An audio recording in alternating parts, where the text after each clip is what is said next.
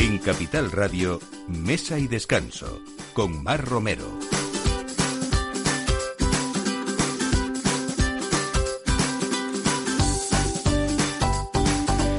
Buenos días, es sábado y es eh, la una de la tarde, así que ya saben, esta es la cita que tenemos en Capital Radio cada fin de semana. En Mesa y Descanso abrimos, como siempre, la mesa para ustedes eh, con los mejores profesionales, esos productos de temporada y esas personas que a base de historia y de recorridos en la vida, pues nos hacen felices en muchos momentos nuestros y sobre todo en esos momentos cuando uno se esmera en compartir y en disfrutar. En esta mesa esperamos también que lo hagan como cada sábado y vamos a hablar, por ejemplo, pues de que hay muchos motivos por lo que los amantes del vino, personas que quieren iniciarse o profesionales eh, que quieren completar o ampliar conocimientos, a veces es importantísima esa, esa formación y la Escuela Española de Cata es un punto de encuentro y un espacio para aprender y disfrutar del vino.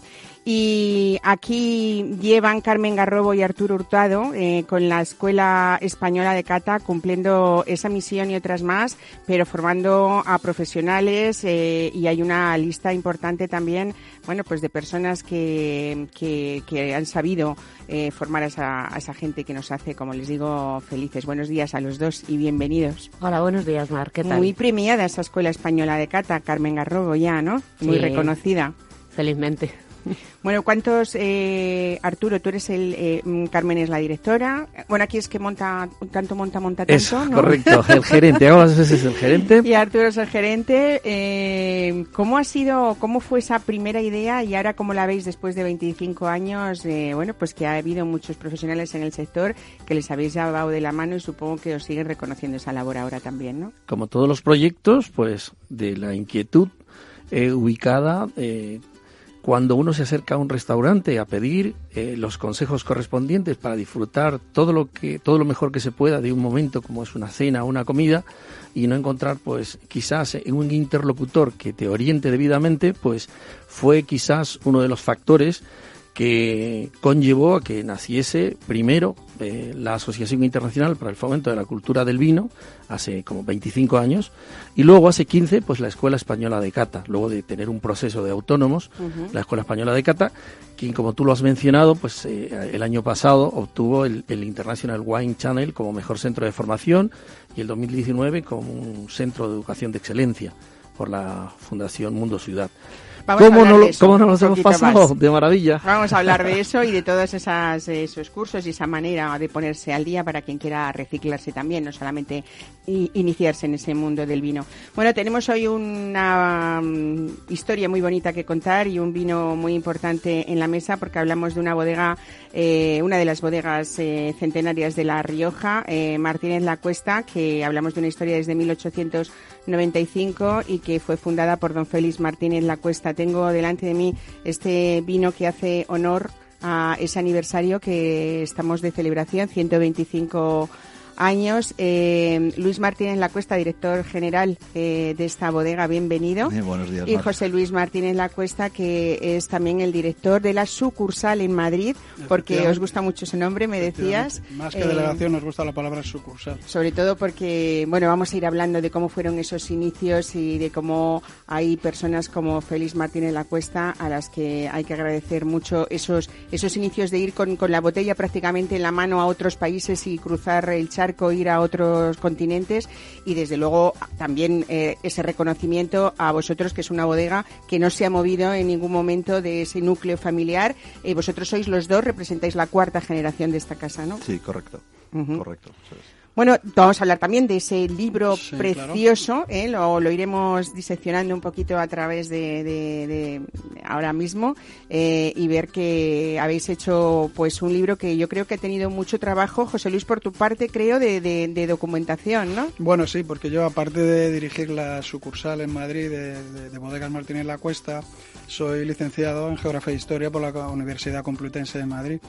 Entonces, eh, cuando se acercó la fecha de nuestro 125 aniversario, yo tenía una deuda contraída con los estudios que había hecho y decidí hace como unos cinco años ponerme a redactar esta historia que es muy larga y ha pasado pues numerosísimos eh, capítulos y sobre todo muy unido a la historia de España. ¿no? Ten en cuenta que nosotros hemos elaborado vinos en tres siglos diferentes. Es muy curioso decirlo, pero nosotros tenemos vinos de 1800, todas las añadas de, 1900 y ya llevamos eh, también 19 eh, añadas en este, en este siglo XXI, ¿no? cosa que es muy difícil, de hacer y muy pocas bodegas y muy pocas familias en concreto han podido llevar a cabo, lógicamente.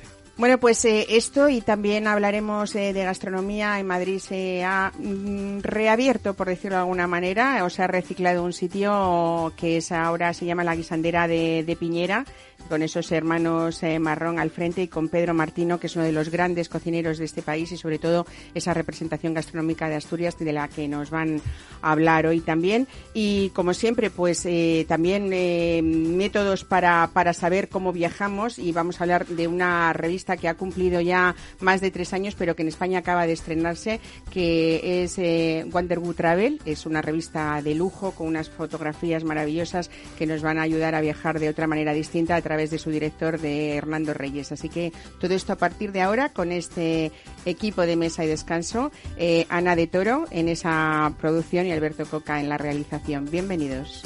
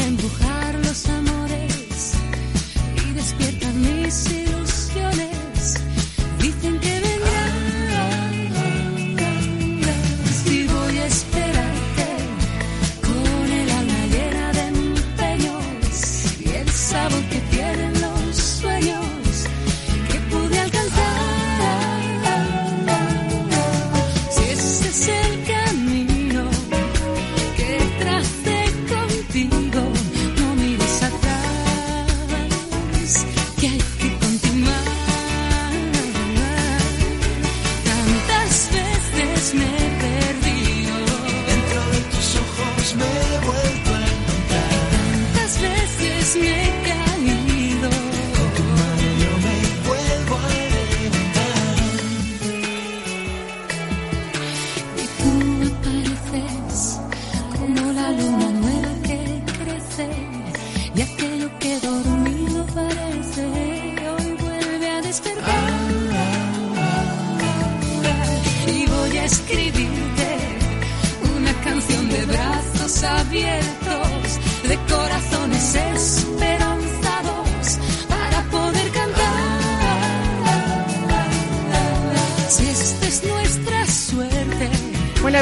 años son mucho o poco, depende de cómo se mire, pero hablando del vino, aunque la historia es relativamente corta, o, no, no, no, de nuestros vinos históricos, sino de, esas forma, de esa formación del vino, eh, Carmen Garrobo no era fácil que hace 25 años en España hubiera conciencia de esa formación, salvo raras excepciones y maestros como nuestro Custodio López Zamarra.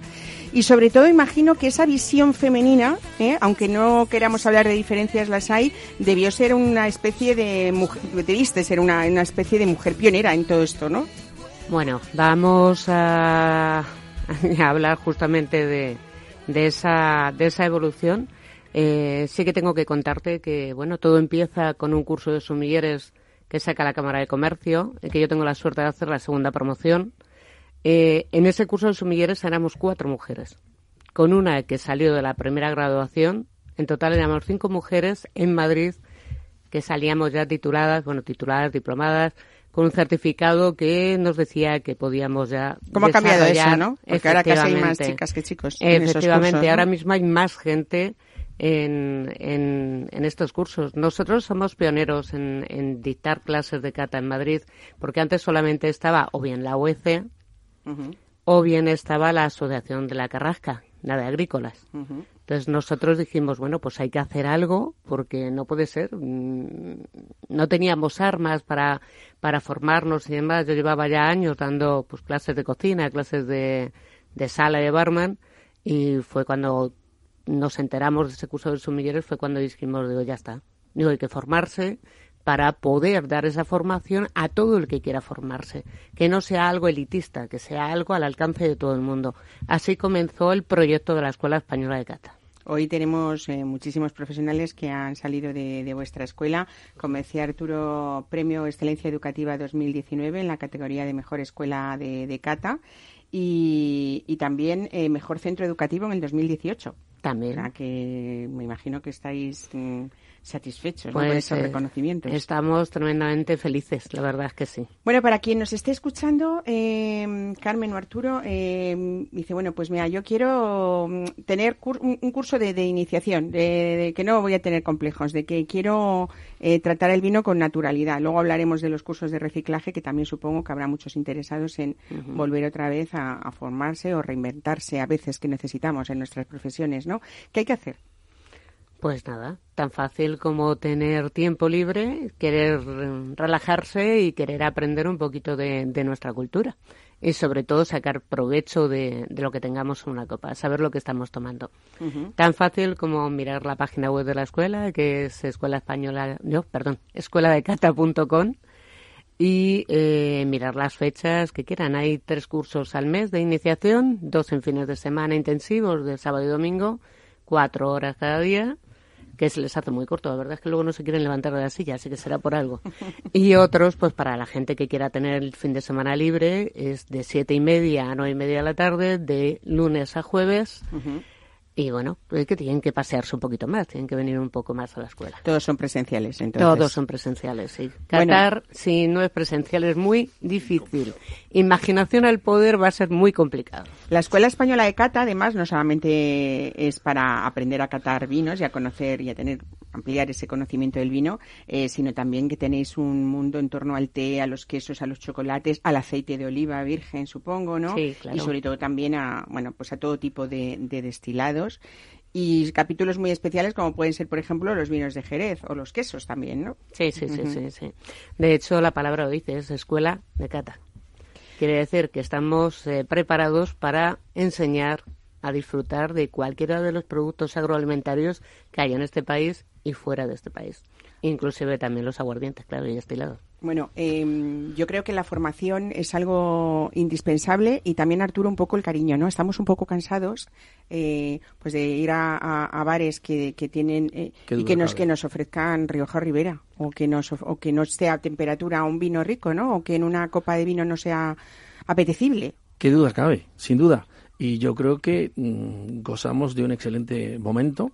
Los bodegueros se están preocupando en, en trabajar mucho mejor los productos eh, hay una nueva generación de personas, al menos lo percibimos en nuestros cursos de, iniciación que mencionaba Carmen, hay profesionales y no solamente profesionales liberales eh, que pueden, por, eso es que se establecen los cursos del fin de semana, sino jóvenes también, muchos de ellos, incluso extranjeros que vienen a hacer diversos tipos de estudios de grado superior, eh, como los másters, vienen y aprovechan para aprender de vinos y luego pues nos dan su confianza, por ello es que sostenemos el curso hasta en tres convocatorias y no dejamos de hacer entre semana y los fines de semana a cursos.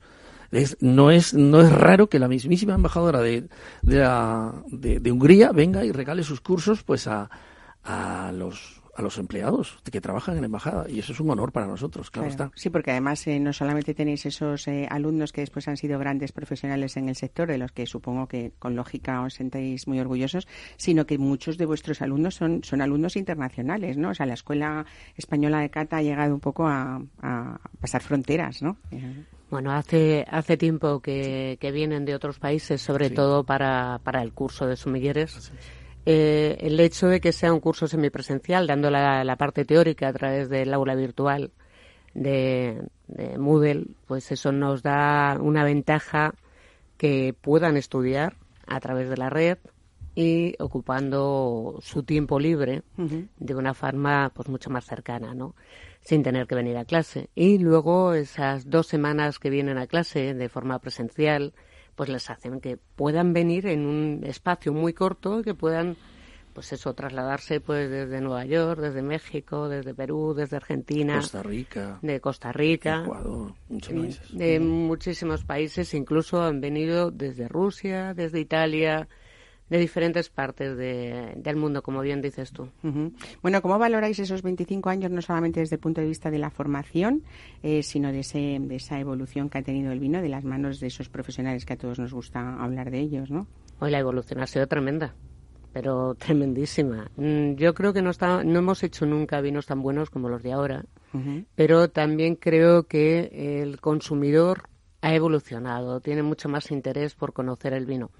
Ciertamente ha menguado un poco el consumo del vino, bueno, un poco, un poco bastante, pero la gente ha dejado de beber esos vinos a graneles que bebían antes y ahora se gastan más dinero en vino. ¿Es bueno? Bueno, yo creo que sería bueno que la gente bebiese vino de todo tipo, pero que beba vino. con lo que quiera acompañar al vino. La iniciación puede venir de la mano de como sea, aunque sea un vino, que lo lógico es que sea un vino sencillo para que después entendamos eh, cosas más complejas, ¿no? Y, Ahí está. Y, bien hechas, ¿no? Bueno, no sé qué, yo ya creo que ya lo, hemos dicho un poco todo, pero sí que me gustaría finalizar un poco con esa página web y decir dónde estáis, pues por si alguien quiere pasarse por allí y, informarse más todavía, ¿no? Perfecto. Eh, decirte, antes de mencionar la página web, que nos acompaña en esta tarea una serie de profesionales de renombre pues desde Pedro Ballesteros, Isabel Mijares, Custodio López Zamarra, especialistas como en queso Guillermina Cruz, etcétera, etcétera, un largo etcétera, para ayudarnos a impartir los diversos temas que tenemos y, pues que nos pueden encontrar. Y uno de los principales premios para nosotros, más que los trofeos, creo que ha sido la confianza y el retorno por recomendación que tenemos en nuestros cursos. El que quiera venirse a tomar un café y a, y, a, charlar del vino, les esperamos un café o un vino, un cava o lo que quiera, en la calle Mártires Concepcionistas número 19. La página web es www.escueladecata.com. El metro es Manuel Becerra, está muy bien comunicado y allí estaremos esperándole con los brazos abiertos. Pues allí iremos a hablar de vino. El siguiente sábado hay curso. Venga, pues nada, que se apunten. Carmen Garrobo y Arturo Hurtado, muchísimas gracias y desde luego felicidades por esa labor tan bonita que hacéis y que espero que continúe muchísimos años. Gracias. Un placer estar aquí contigo. Un placer.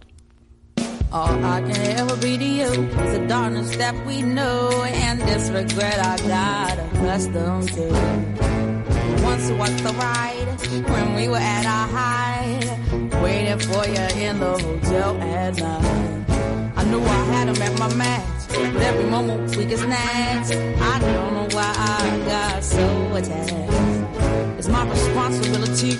You don't own nothing to me but to walk away. I have no capacity. He walks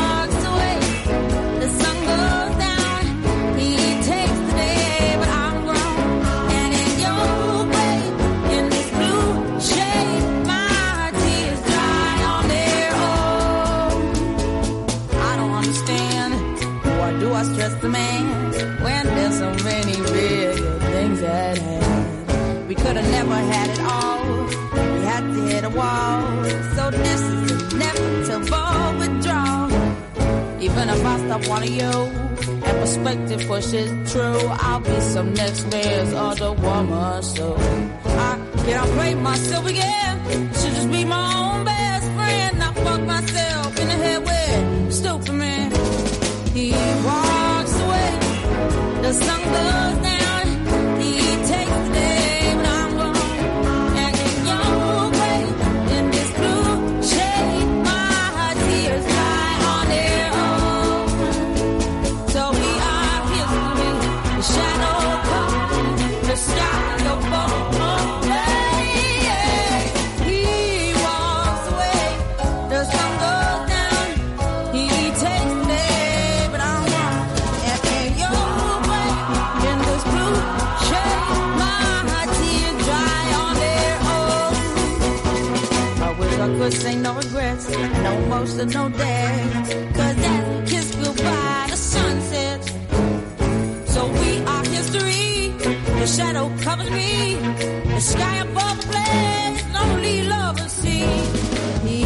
Pues hablamos ahora de ese aniversario importante, nada menos que 125 años, eh, desde el año 1895 que creó la bodega Don Félix Martínez La Cuesta en Aro. Eh, él era bodeguero, abogado, político, publicista y fue también el presidente de la Asociación Nacional de Viticultores e Industrias del Vino en aquella época. Así fue.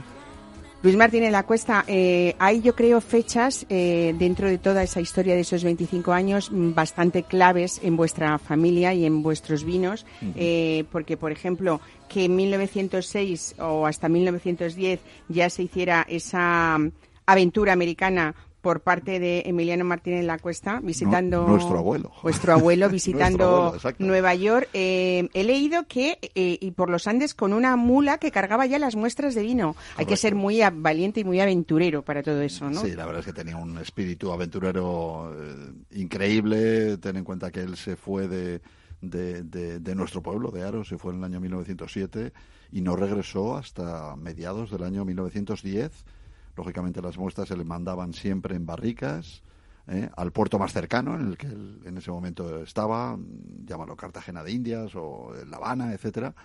Y bueno, tratando de vender y de cerrar operaciones de venta de vino, como efectivamente lo consiguió, habida cuenta de las anotaciones que tenemos en los propios libros de contabilidad de la bodega, donde ya aparecen ventas de exportación en Panamá, en Estados Unidos, en México, en Colombia, en los años 1907, 1908, 1909. Realmente curioso y eh, admirable. Sí, admirable, desde luego. Supongo que también eso supone orgullo de familia para, para vosotros, ¿no? Por supuesto. Bueno, en 1904 se inauguró esa primera sucursal de la bodega en Madrid, eh, que José Luis decía que, que, os gusta llamarlo sucursal porque estaba eh, en la calle del Carmen, ¿no? Bueno, efectivamente se inauguró en 1904, pero no se inauguró en la calle del Carmen. Esa fue la segunda sucursal. La primera, es muy curioso también, se inauguró en la calle Peralta. La calle Peralta es una de las calles que ya no existen en Madrid porque la construcción de la Gran Vía, que es posterior a esta inauguración, la destruyó por completo. Esa calle ya no existe. Entonces, nuestro tío abuelo, don José Crescencio Martínez La Cuesta, tuvo que trasladar esta sucursal a la calle del Carmen, en la que estuvimos también muchísimos años hasta 1970. Luego hemos tenido otras oficinas hasta en la actualidad que ya no el, ritmo trepidante de la ciudad de Madrid nos ha obligado a, trasladarnos a San Sebastián de los Reyes, donde tenemos nuestra oficina, almacén, sala de degustación, tienda, en fin nos hemos tenido que ir un poquito más lejos, pero bueno, siempre dentro de la Comunidad de Madrid. Eh, bueno, eh, están vuestros enólogos también, pero desde hace poco tiempo eh, habéis contado también con, la asesoría desde hace unos meses de José Hidalgo, ¿no? Ese prestigioso enólogo que todos admiramos y queremos. y él siempre dice que, mm, que, bueno, que colaborar en una bodega como la vuestra, yo creo que, que para él también debe ser un poco como, como un privilegio ¿no? Sí, mira, Pepe al final, eh, para mí es Pepe Hidalgo. Pepe es un gran amigo nuestro, es un gran amigo mío. Eh, nos tenemos un cariño muy especial. Yo hace eh, ya cuatro o cinco años le apunté esta posibilidad cuando él ya dejó, dejó la vinculación, digamos, contractual que tenía con un gran grupo bodeguero y, se convirtió en freelance y, lo que hacía era asesorar a diferentes bodegas. Le dije, Pepe, a mí me encantaría que un día buscáramos ese, ese terreno propicio para, para colaborar. Eh, él ha sido siempre amigo de, de, nuestra casa y bueno, pues con motivo del cumplimiento de los 125 años, digamos que fue un poco la chispa, ¿no? El, el, chispazo que, que, provocó, bueno, pues voy a hablar con él, qué le parece la idea y aparte de incorporarlo, digamos, al staff permanente de, técnico, eh, le pedimos que nos eh, reinventara, es decir, que diseñara un vino eh, que de alguna manera tuviera su sello, su impronta, que dejara su impronta, pero que no dejara de ser lo que nosotros somos, es una bodega con 125 años, y efectivamente el vino está en marcha, y si Dios quiere, en el mes de noviembre de este año lo sacaremos al mercado con una marca eh, que a mí personalmente me, gusta mucho. ¿Se puede decir o no? Podemos decir. Eh, sí, sí, bueno, si no tengo ningún problema, si no tenemos ningún problema en el registro de marcas, que creo que no, porque ya lo tengo, lo tengo en marcha, eh, se va a llamar Carmen 18. Qué bonito. Que es exactamente las señas de lo que ha sido básicamente nuestra sucursal en Madrid durante, durante 40, 50 años. Luis, vosotros eh, dentro de Martín en la Cuesta, sí es verdad que hay una tradición importantísima de esos vinos finos de Rioja, pero también hay otros vinos que muestran pues todas esas expresiones eh, originales y, nuevas que marcan ese camino de futuro que por el que habéis apostado lógicamente. Hoy has traído un vino muy especial que quiero que nos hables de él. Sí, este es un ejemplo precisamente de ese tipo de, inquietudes que, en la bodega nos mueven. No, no puedes ser inmovilista, no puedes eh, eh, anclarte siempre en lo que hacían eh, con todo el respeto y el cariño del mundo nuestros padres y nuestros abuelos, ¿no? Eh, y con motivo de las 100 añadas de la bodega, es decir, el año 1995, se nos ocurrió dedicarle un vino a, a nuestro tío abuelo, a Félix Martínez La Cuesta, ¿no? Entonces es una selección muy peculiar de uvas, ¿eh? Es una crianza eh, un poquito diferente, quizá digamos en un perfil un poco más modernito de, del vino. Sin embargo, es un gran reserva. Y es un gran reserva. Estamos ahora mismo degustando un gran reserva de 2010.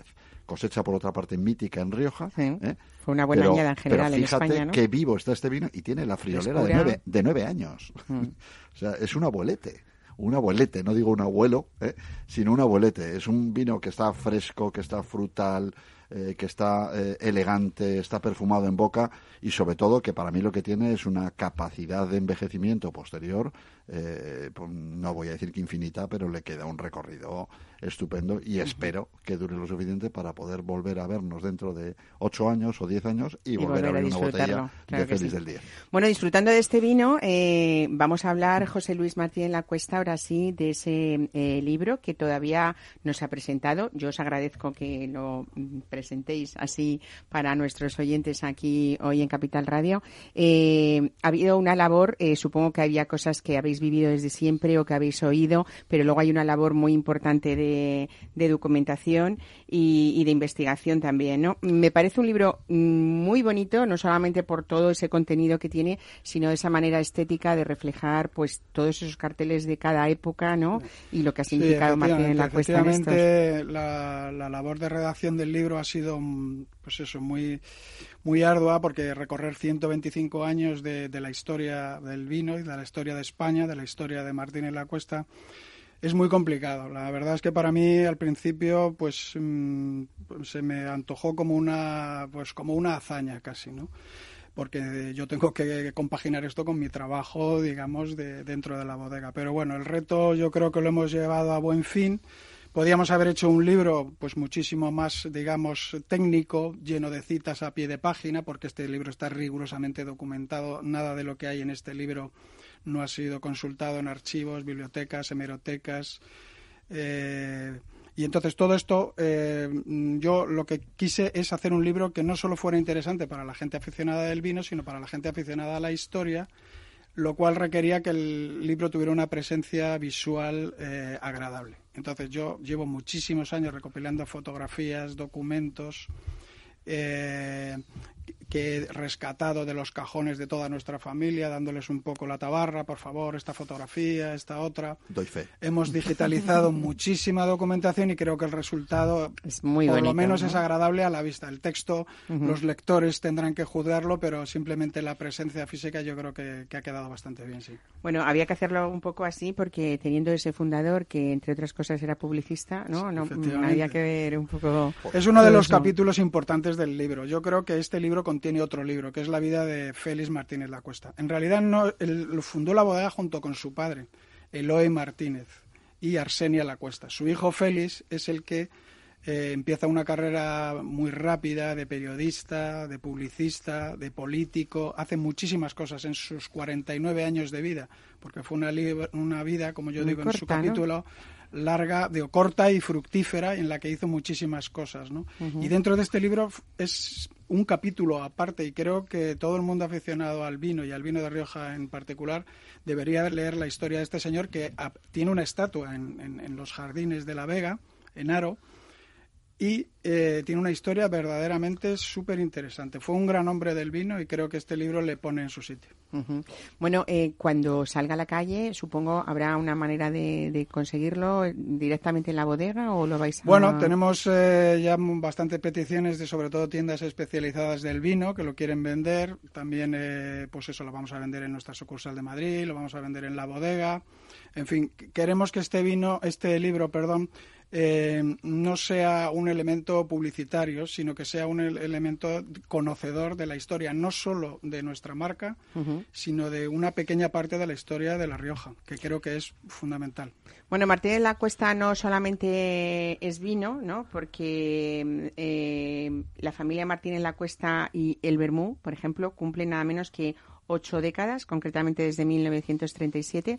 Eh, hemos hablado en los últimos años siempre de esa vuelta eh, a, a, la moda del vermú y a la hora del vermú y luego también esa tradición que había en Reus y sin embargo eh, llega en 1937 un vermú como el vuestro eh, que sigue dando esos niveles eh, de calidad y que está en las mejores vermuterías de no solamente de España sino del mundo, ¿no? Efectivamente, en el libro hay un capítulo dedicado simplemente a la historia del vermú y no voy a hacer un spoiler a mí mismo porque allí hay noticias súper interesantes de cómo llega el vermú a España y de cómo Martínez La Cuesta lo comienza a elaborar en 1937. El origen es la guerra civil, es una deuda de honor y eh, es una manera de salir del colapso de la guerra civil reinventándose y volviendo a hacer un, nuevo producto. Efectivamente, eh, el vermú ahora está de moda, pero lo nuestro no es una moda, sino es una tendencia muy larga.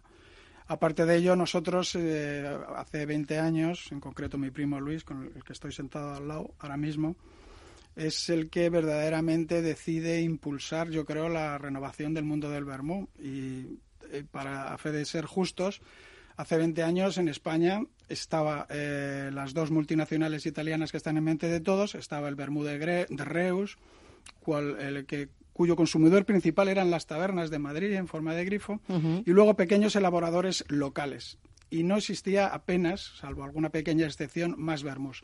Ahora las marcas son tremendísimas el número de tal. Pero hace 20 años, mi primo Luis, aquí presente, Martínez La Cuesta, decide eh, reinventar el vermo. Y la manera de reinventarlo es elaborarlo como un vino en nuestras barricas de roble francés de Alier. En las barricas donde los franceses del Medoc eh, introducen sus grandes cru para elaborarlos, nosotros eh, introducimos el vermú.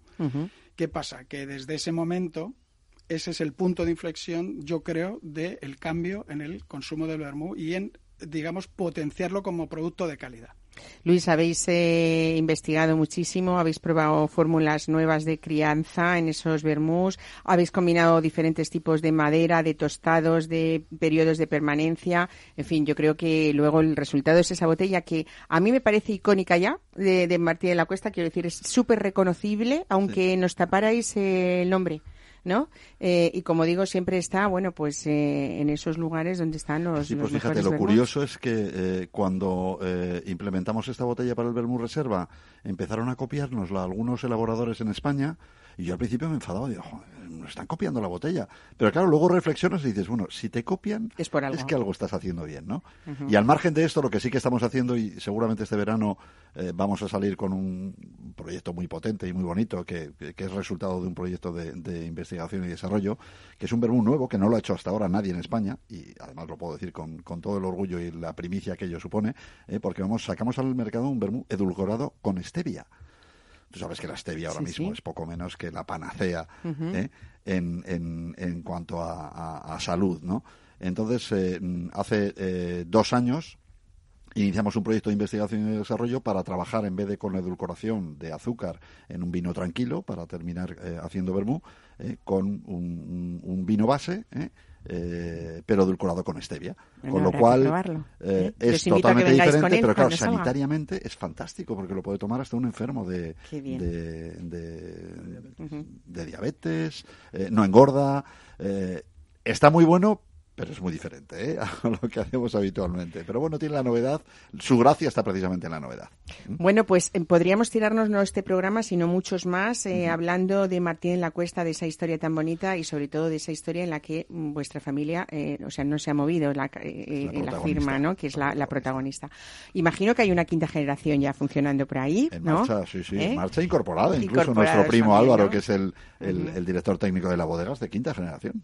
y, y nada, yo daros la la, enhorabuena y felicitaros desde aquí pues por ese aniversario tan importante pues que supongo que es para vosotros, para todos los consumidores de Martín en la Cuesta, eh, que supongo que también tenéis fieles de toda la vida. Sé que hay muchos restaurantes fieles a vosotros en Madrid pues y yo os he conocido hace muchos años a través de ellos eh, y algunos que, se convierten en amigos, como la vida siempre pasa, ¿no? Y por la familia, sobre todo. Hay que pensar en la familia, en el orgullo que te supone esto y en lo que una fecha como esta y una celebración como esta eh, hace de piña familiar en torno a lo que es el, negocio que nos ha unido a nosotros durante estos 125 años. Pues nada, muchísimas felicidades y os espero aquí con esas novedades que nos habéis contado. Gracias a los dos. Gracias a ti, Mar. Gracias.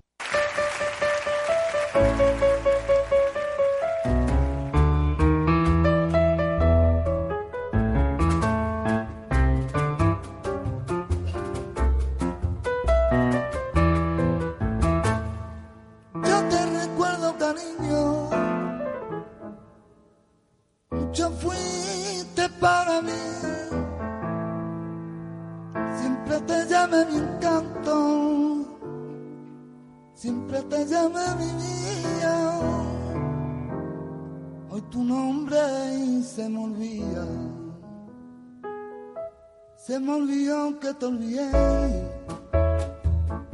Se me olvidó que te dejé. Lejos, lejos de mi vida. Se me olvidó que ya no está. Y que ni ya recordará. Sangrar la vida. Se me que te olvidé. Como nunca te encontré la sombra escondía y la verdad no sé por qué se me que te olvidé a mí que nada se me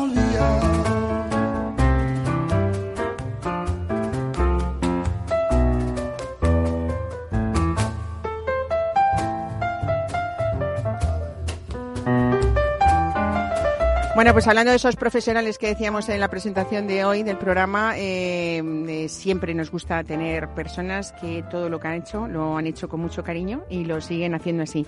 Hoy Pedro Martín está con nosotros. Bienvenido, Pedro. Hola, ¿qué tal? Buenos días. Bueno, muchos reconocimientos, ¿no? A lo largo de una carrera que quien te vea dice que qué joven, pero... todo el mundo me dice eso de que joven. Pero es que es verdad. Pasan los años y dices, hostia, ¿cómo puede ser esto? es que, no fíjate, pasa el tiempo que sí, una estrella Michelin, dos soles en la guía CAMSA, clasificado entre los 50 mejores restaurantes de España y con Aguar cantidad de premios eh, a esa cocina de producto contundente y a veces de, enseñada de una manera fácil como es a través de las tapas, por ejemplo. Sí, bueno, tuvimos un pequeño modelo de tapas al principio de Nahuar que, que, que bueno, eh, lo requería el momento y disfrutamos de ello, como no. Pero bueno, le ponemos amor y cariño. Bueno, tanto que empiezas con 26 años, eh, ya, ya el bagaje lo habías hecho y tú con 26 años dices, yo ya me monto mi propio negocio y de ahí se ha desarrollado, bueno, pues en Cáceres, La Ledna, que fue una de, bueno, esa estrella Michelin, Sí, sí, sí, sí. El primer negocio lo tuve en Lugones, antes de La Ledna. Estuvimos ahí durante cinco años, eh, a partir de los 26 años. Yo salí de la escuela de Santiago de Compostela y luego ya anduve en varios restaurantes por Asturias y y ahí fue el primer proyecto. Y luego la LEDNA, que bueno, fue 2003, hasta que llegó la crisis, nos pegó un zapatazo muy fuerte y decidimos reinventarnos con el tema de las tapas y, adaptarnos un poco a los tiempos que corrían. Pero bueno. grandes maestros, o tú al lado de grandes maestros como Michel Bras, por ejemplo, Pierre Gagné, me parece, vamos... Grandes, grandes influencias, muchas Muy buenas influencias, ¿no? Y Ferran también, como y no. Ferran también. Sí, sí. Bueno, eh, te tenemos en Madrid, afortunadamente, con esa cocina asturiana de toda la vida, de las guisanderas, eh, que es así, la guisandera de, de, Piñera, junto con los hermanos Marrón, en este proyecto que ellos han intentado en ese Piñera tan conocido, eh, reinventarlo de nuevo y volver a esa tradición maravillosa de nuestras madres y de nuestras abuelas. En este caso, supongo que la madre o la abuela de, de Tino y de Manuel Marrón, eso, ¿no? Eso es, eso es. Es un proyecto muy bonito que, bueno, Manuel me vino a ofrecer y me cogía justo entre el desplazamiento de Riva de Sella y volver a reabrir y entonces dije yo, venga, me, me, lío la manta a la cabeza y me voy para Madrid a vivir la experiencia de refundar esta casa y, con un proyecto muy bonito que, que es, eh, es lo mismo que hago yo en Asturias, lo que pasa que toda la raíz de la, de la cocina tradicional asturiana pues puesta al día, actualizada y como referente pues eso, la, abuela y el guiso.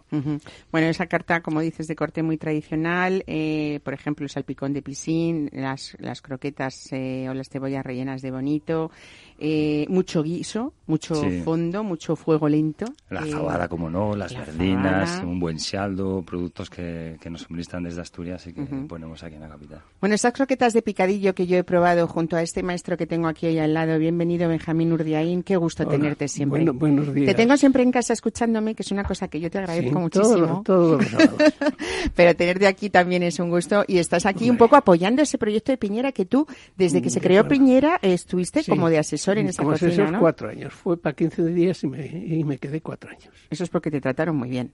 No, bueno, sí, sí. Había entonces unos chicos que conocía de Zaracain y estuvo muy bien, muy bien.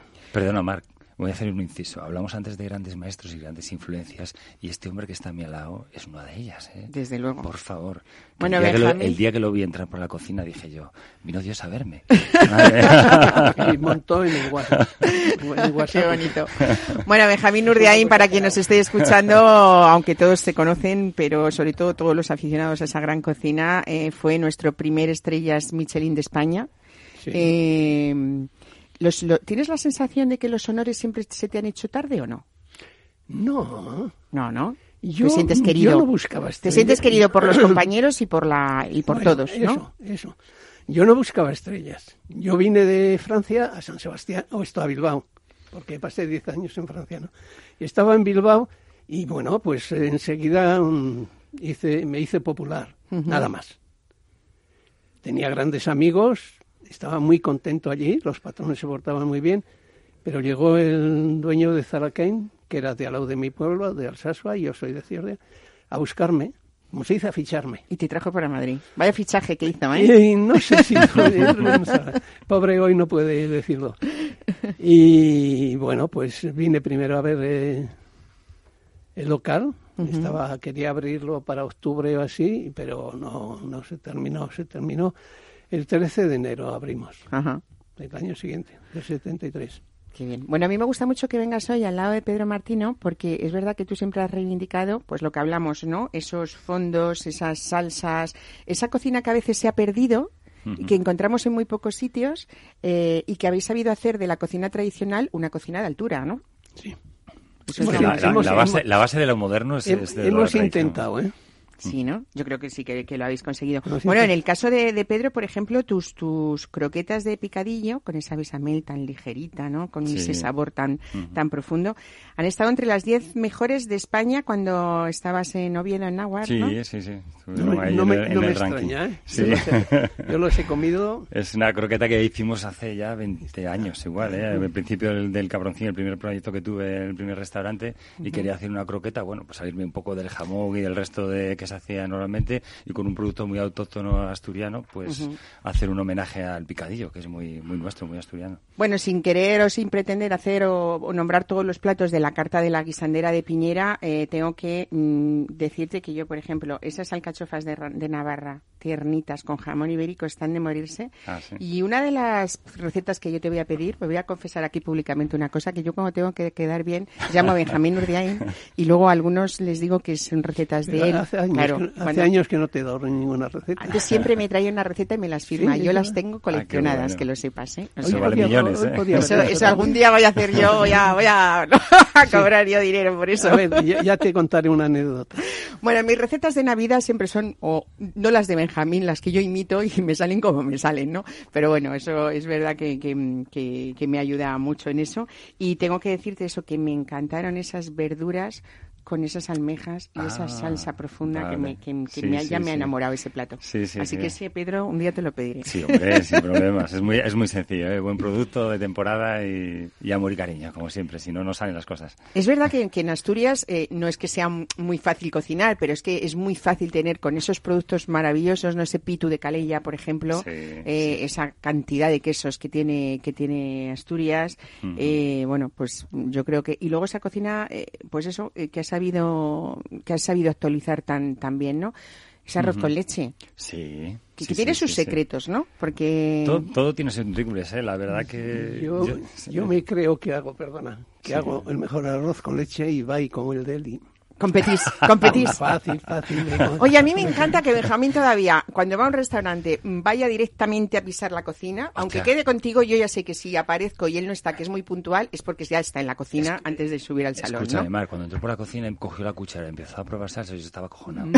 Aco- acojonado. Estaba Dije, cohibido. dije yo, hostia. Estaba cohibido, yo no Sí, sí. probé más que una salsa. A mí lo que me sorprende de él es todavía una- esa sensación de competitividad, ¿no? Que me encanta, ¿no? Porque es como Eh, ganas de aprender pero también de eh, vosotros. sana, sí, muy- sí, por sana. supuesto, todo sano, ¿no? Sí, sí. Oye, Pedro, eh, por supuesto que mm, todos los que nos escuchen y vengan a Madrid y viajen a Madrid esta temporada tienen que aprovechar para ir a la guisandera de Piñera. Primero porque es una de las novedades de la temporada y después porque estás tú. Porque luego, no sé cuánto tiempo vas a estar aquí, pero hay un proyecto precioso que ya no va a ser Nahuar, sino Pues, Pedro Martino, ¿no? Sí, sí, sí. Vamos a refundar un poquito lo que es le- el local donde la estrella Michelin, en lo que era la Letna, y refundarlo como Pedro Martino Restaurante, pues nada, en breves, en un mes o así. Seguiré en contacto, como no, con Madrid y con la guisandera, pero... O sea, los que, los que veraneamos o veraneemos este año en Asturias, Ah, eh, visita, visita. ya, visita indebid- obligada, ¿no? Obligada, sí, sí, sí, sí.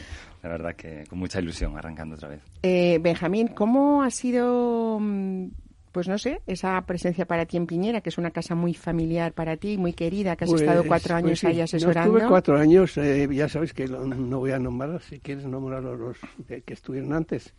Como tú Jorge, me- que había estado en Zalacaín, pues me propuso. Y yo le dije, como coger el, coche, el, el autobús cerca de casa y dejarme allí de cerca, digo, voy a iré a veros un día. Y dice, no, vienes con la mujer a comer. le dije, perdón. Y le dije, no, yo iré a veros. Y, y fue a, verte y me- a verle y me propuso asesorar. Entonces yo le dije que vendría. Resulta que el, cocine- el jefe de cocina es un- había sido un discípulo mío. Ajá. Otro era también discípulo mío. Y bueno, y, esta- y al cabo de unos días, voy a decir cómo fueron las cosas, 15 días o menos, le dije, oye Jorge, yo me juego aquí la pensión. sí, verdad. Aunque la cocina está abajo, abajo me juego la pensión, entonces, ¿y por qué? Y digo, porque vengo, yo estoy jubilado, vengo aquí un poco. Y me dice, no, si está asesorado desde el primer día. O sea, que Tantas estabas horas, ahí formando tantas parte tantas de- horas del equipo. al mes, tan- entonces ya me quedé tranquilo. Y- Muy bien. Oye, ¿cuántos alumnos eh, y cuántos discípulos que hoy son estrella Michelin también, no? Sí. En el caso, por ejemplo, que eh, de Javier, ¿no? Que está con, Sí, contigo. Javier. Hoy Con, ayer, ¿cómo se llama el restaurante? Bueno, con la cabra, con la cabra, pero sí. tiene ahora el otro, el Tei- Teiban, ¿no? ¿Cómo es? Ay, sí, estuve leyendo ayer en el periódico. Has pillado, no sé. Y tiene abierto otro en Toledo. Ajá. Sí. Bueno, eh, ¿sigues eh, la, la trayectoria de todos ellos? ¿Los sigues? ¿Los continúas? ¿Te, te piden un Hombre, asesoramiento? Sí. No, no, no. Perdón, no, no. Cada uno se defiende muy, yo muy lo bien. digo. Eh, Muy bien, se defiende de ella, muy bien. Ujú. Y, Pero te supone una gran alegría y satisfacción, y ¿no? El verles hecho de y que conocer y que hayan- estar en cualquier sitio y por por la espalda, Ajá. que me saluden por la espalda, vamos, que me llamen, y me vuelvo y son ellos. Qué bien. Y muchos les digo, me, ca- te conozco, como él ha dicho, pero no sé el nombre. Ya no me acuerdo de todo. No puede ser. Me pasa a mí igual, ¿eh, Benjamín? Y tengo menos que tú.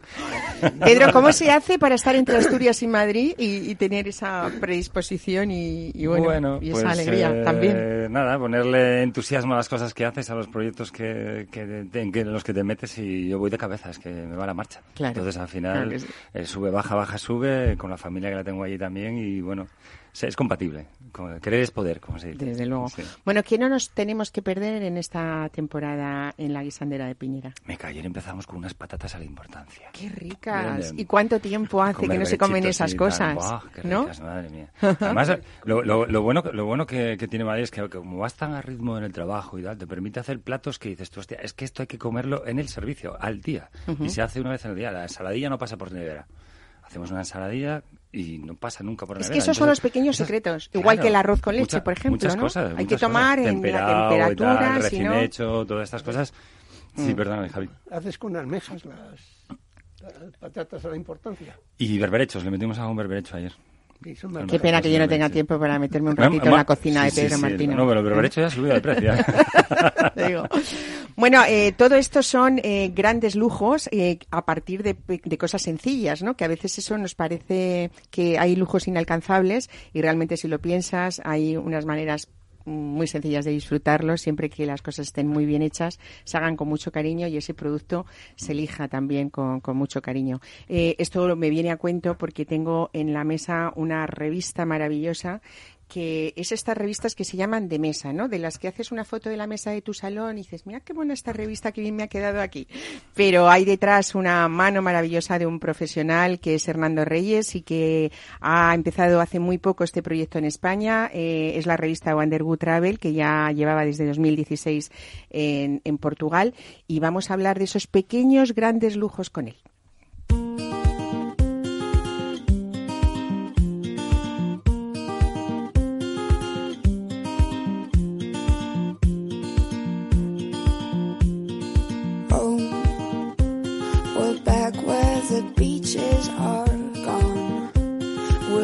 Drifting away from the sun. My dreams are like water,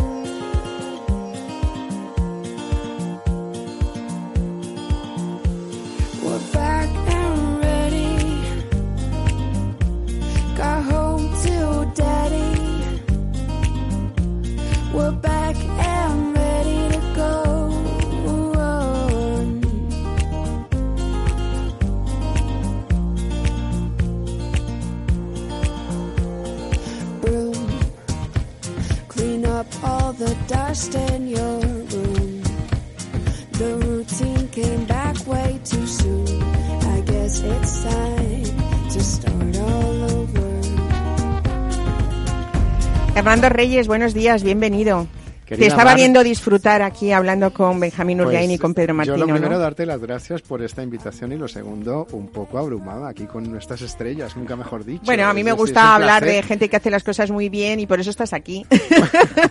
y con mucho cariño sobre todo. Qué revista más bonita, ¿no? Bueno, es, eh, qué difícil ya, ¿no? Está puesta por el papel. Es una gran apuesta, pero cuando todos creímos, por lo menos yo a título personal y lo he logrado transmitir a, a los directores, realmente hay nicho para el papel.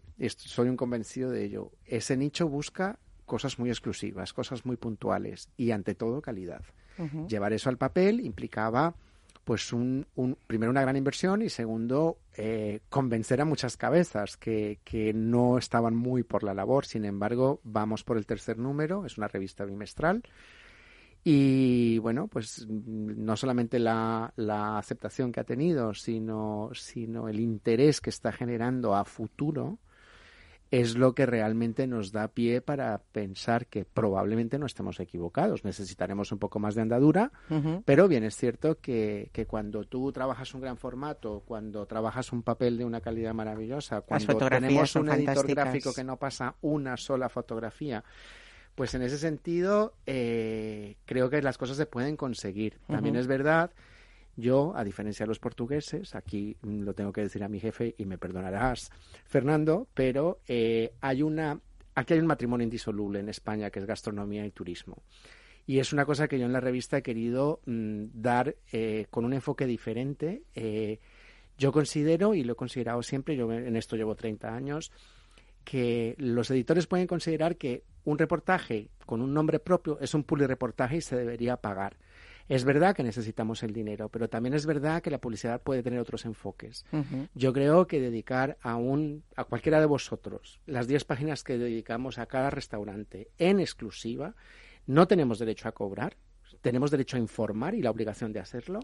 Y por otro lado, ya veremos de qué manera podemos nosotros incurrir en, en, los pagos de esos gastos, cómo subsanarlos, ¿no? Pero es verdad que, que, para mí eso nunca será un puro reportaje. Yo, yo lo siento mucho. Esto es en la moral periodismo también. me, caen, me caen encima muchas, muchas grandes firmas de este país, pero yo soy un gran defensor de que podamos contar lo que queramos contar sin que tenga que estar manejado por la parte comercial. Bueno, es una de las cosas que... Mm, sí, claro, es que aquí en esta revista yo creo que tenemos mucho perfil de lo que se hacía antiguamente. Y eso a muchos les duele, a muchos, y, lo que realmente pasa es que cuesta mucho dinero. Y hoy en día lo que no es rentable no vale. Pero es verdad que, hay nichos y lo que hay que saber es llegar a ese nicho y sobre todo mantener, ¿no? Mantener la calidad para que no se te, no se te vaya el producto.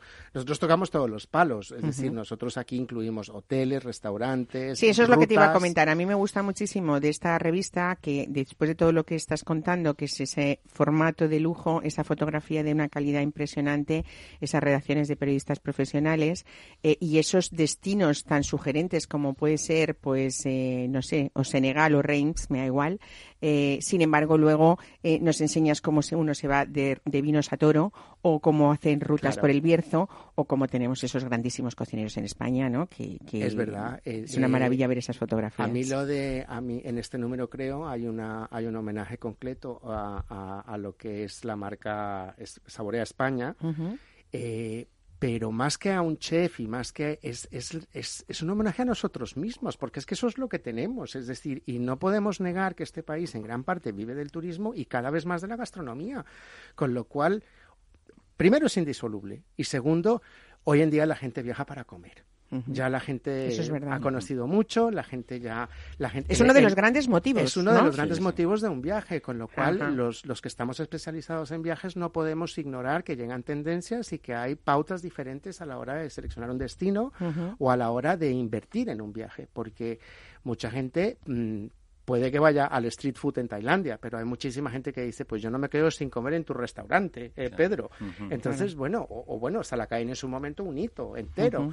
Quiero decir, estas cosas no las podemos ignorar en la prensa, ni tampoco podemos pretender cobrar por contarlo. Claro, claro. Eh, que, no me mate nadie, pero bueno, mí es así. Yo tengo dos eh, temas pendientes para este verano. Uno es irme a Asturias a, disfrutar de la cocina de Pedro Martino. Y otra que tengo muy pendiente de hace ya muchos años es irme a Navarra con Benjamín Urdiaín ese concurso de quesos maravillosos, ¿no? De los quesos de, de, pastor que, nunca voy. ¿Eh? Qué maravilla. Tú lo vives todos los años. 30 o 33 o más yendo todos los años. Esa es una gran ruta para Wonderwood Travel, Hernando Reyes. Las puertas están abiertas ¿Eh? a todo aquel que crea nuestro proyecto. Es, decir, un concurso no... y, te lo digo a ti mirándote a los ojos que ya te tengo fichado, Pedro, porque no, te conocía. No es tan importante como el de Guipúzcoa, el Didiazábal viene a ser el mismo queso. Bueno, pues mira... De, mi tierra y el de Didiazábal viene a ser el mismo. Pero bien, es un restaurante, o esto un concurso muy, muy bien preparado. Eh, luego hay esquileo de ovejas. Eh, es un tema completísimo. Sí, campeonato de perros. Luego hay concurso de, de oveja guisada. ¿Cuándo es esto? Por favor, yo quiero Cuando hemos, probado cuando hemos probado todos los quesos, quedan unos seleccionados, ¿no? Entonces, mientras hacen la selección y ponen eso, tenemos con esto a, probar cinco o seis guisos de oveja. Maravilloso. Qué bueno. Muy buenos. Muy bueno. Pedro, sé, que es muy difícil, pero si tuvieras que elegir dentro de tu cocina tres productos asturianos, ¿cuáles dirías? Uf, el, erizo de mar. O sea, la letna es un sinónimo de erizo de mar en Bave. A mí me encanta. O sea, desde pequeñito que llevo comiendo esto. Y... Esos sabores profundos. perdona, Pedro, pero te voy a dar una receta. ¿Ah, de erizo de mar, venga. que hacíamos en, el en París, en el Plaza Atene. Qué bueno. Ah, qué bueno, qué bueno. No sabía yo que te gustaba. Vamos, sí, sí, no me extraña siendo de la zona que erais, pero vamos. El sabor del mar eh, por excelencia. Y además es que tenemos la suerte que los gallegos no lo comen y en toda España no lo comen. Es verdad, en Ahora cada se vez ahora se pusieron de moda ahora y, y, estamos jodidos. Pero claro, antes costaba 3 euros el kilo. Y ahora está a 18. Es que verdad. eso es tremendo, pero, pero bueno, es un... El otro día probé yo una receta de erizo, una especie de mar y montaña con productos de Ibérico y el resultado era bastante fascinante, ¿eh? Muy rico. Además es pues que... Tiene un sabor bastante fuerte. ¿eh? Sí, muy bueno. Para mí. Mm, Benjamín, ¿tú, has escrito todas tus recetas o no? Esto hay, hay que editar un libro de recetas de... Y hubo uno con lo de los 33, los 33 años en Zalacalle, estaban con los vinos de, custodio. La editora me, hizo un pequeño, una pequeña jugada porque le mandé dos, dos cassettes. Uno con las salsas, porque yo hacía las salsas un poco aparte para los, cocineros pero es un libro que les gusta más a las casi a las amas de casa, entonces tenían la oportunidad de aprender porque debajo de la receta pongo un poco de salsa, pero la salsa tal cual hacía aparte y no me pusieron. Bueno, lo importante y lo más interesante es que has hecho que nuestro nivel en nuestras casas particulares, quien te ha seguido, suba un poquito. No te llegamos, pero lo intentamos. Ya sabes que doy clases de cocina a favor de casa. También, también, también. Eso, eso es precioso, lo de la cocina solidaria. la culpa de las verduras en Madrid y de la capital la tiene, ¿verdad? eso es, eso es. así, ¿eh? En Asturias se come en las berzas, sí. lo demás lo comemos en las vacas. Pues nada, ha sido un gusto. Como siempre nos quedamos con ganas de más. Armando Reyes, felicidades por ese trabajo precioso y te deseo que esa revista la veamos durante muchísimos años en España. ¿sí? Y a Pedro Martino, gracias por venir. y Benjamín, gracias por escuchar y ser un fiel oyente de esta casa y de este programa. porque me gusta tu forma de hacerlo. Muchas gracias. nos conocemos hace mucho tiempo, muchos años y, bueno, normalmente si a esa hora no tengo nada que hacer. Pues ahí estás tú. Eso es. Como, como los demás oyentes que espero que nos sigan todas las semanas. La que viene también estaremos aquí en mesa y descanso con todo este equipo. Buen fin de semana.